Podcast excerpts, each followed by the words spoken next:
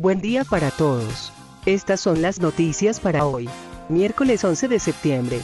Bienvenidos. Día de San Jacinto. Semana Europea del Cáncer de Pulmón. Semana del Bienestar en las Américas. Un día como hoy, septiembre 11 en el 2001, Estados Unidos sufrió el peor ataque terrorista de la historia.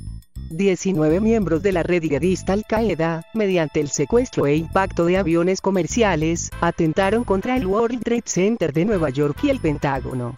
Este terrible episodio de la humanidad, con un total de 3.016 fallecidos, desencadenó la posterior guerra de Afganistán. Frase del día, los ríos más profundos son siempre los más silenciosos. Curcio. Colombia buscará activar tratado de asistencia recíproca ante amenazas de Venezuela. El canciller Carlos Holmes Trujillo viajará a Washington para participar en la sesión del Consejo Permanente de la OEA. Allí denunciará que Nicolás Maduro está protegiendo a grupos terroristas. El economista Roberto Steiner es el nuevo codirector del Banco de la República. Carrasquilla, mueve fichas con Juan Pablo Zárate en el Viceministerio Técnico de Hacienda. Procuraduría advierte que no se violó trámite legislativo en la ley de financiamiento. Colombia denunciará a Cuba ante la ONU por no entregar a máximos jefes del ELN. La conmemoración de la tragedia del 11 de septiembre en Nueva York. Continúa el cortocircuito entre gremios de energía y minas. En ocho departamentos de Colombia se concentra el 66% de los casos de dengue. El Ministerio de Salud asegura que, a pesar de los más de 84 mil casos registrados, este año esa enfermedad ha disminuido.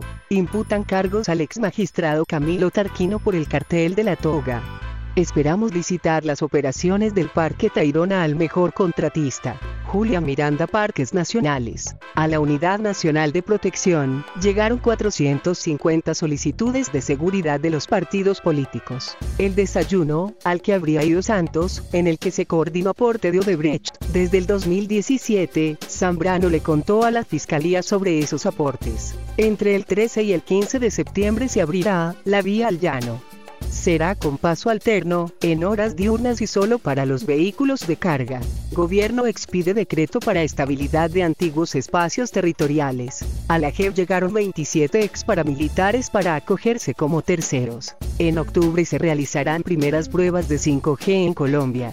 Cada día se presentan 138 denuncias por estafa en el país.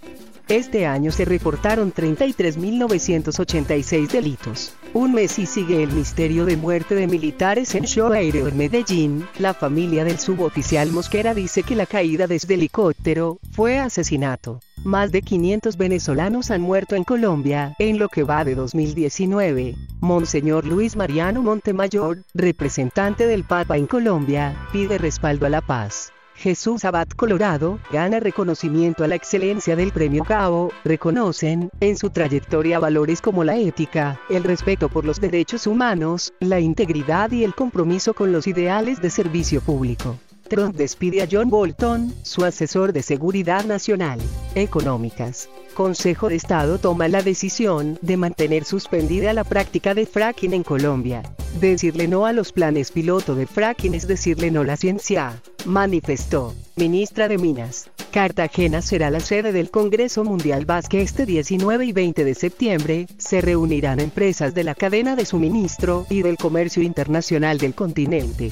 Pago de impuestos nacionales se podrá hacer con tarjeta de crédito. Aproveche las tasas de interés más bajas en 12 años para comprar vivienda. Actualmente estamos terminando la etapa de factibilidad en Planeta Rica. Ricardo Gaviria, presidente Cero Matoso. Drummond desmiente que técnica de exploración en campo Caporo viole regulación. Vía libre para que Promigas emita 800 mil millones de pesos en bonos y papeles comerciales. Se efectuaron más de 300 mil compraventas en el primer semestre del año. Transportadores destacan la posible reapertura de la vía Villavicencio, Bogotá. La UME informó que 56 proyectos de renovables participarán en la subasta de energía. Banco de Bogotá invertirá 100 mil millones de pesos en sucursales digitales. Lanzamiento de iPhone 11 Pro. Tendrán una mejora en batería de hasta 4 y 5 horas más de rendimiento, si lo comparamos con modelos anteriores. Estará disponible en cuatro tonos y tendrá dos tamaños, llega con un valor de 699 dólares. Presidente de Cotelco resalta en Rusia la problemática mundial del sector hotelero. La economía naranja crece a ritmo de 10%, manifestó Julián Domínguez, presidente de Confecámaras. Pimienta, mina de oro verde de los campesinos en el Putumayo. En 10 años habrá gran oferta en electrificación para autos en Colombia. Dólar 3.368,80 pesos, y el euro se cotizó a 3.709,27 pesos. Internacional. Maduro advierte que Venezuela se defenderá con las armas si fuese necesario. Maduro insiste en que hay amenaza real de conflicto con Colombia. La declaración se conoce luego de que Venezuela anunció ejercicios militares en la frontera. México no aceptará ser tercer país seguro para Estados Unidos. Brasil inicia conversaciones de libre comercio con México, dice viceministro de Economía. Venezuela. Aerolíneas nacionales ajustan precios a rutas internas. Empresa de cigarrillos electrónicos en aprietos por publicitar para jóvenes. Al menos 31 muertos tras estampida en ceremonia de Asura, en Irak. Devastación en Bahamas. La cifra de muertos asciende a 50 personas. Maduro activa Consejo de Defensa de la Nación por amenaza guerrerista. En Linkopin, Suecia, se realizó la entrega de 36 nuevos aviones cazas Gripen a la Fuerza Aérea Brasilera, lo que la ubica como la más fuerte de Latinoamérica. Los aviones son monoplaza y costaron 4.500 millones de dólares. Encuesta de CNN. 6 de cada 10 dicen que Trump no merece la reelección. La aviación ha evitado 10 mil millones de toneladas de emisiones de gas carbónico desde 1990. Volkswagen presentó su modelo eléctrico. Celsia Energía se ubicó en el puesto 10 del primer ranking de las 25 mejores empresas con reputación corporativa y ética empresarial de Centroamérica, elaborado por la publicación de negocios revista Suma. Los embajadores de la Unión Europea hicieron un llamado para que se retome el diálogo y poner fin a la profunda crisis en Venezuela. Telefónica planea recortar 5.000 empleos en España mediante plan de jubilación voluntaria. Corte de Apelación Escocesa declara ilegal la suspensión del Parlamento británico.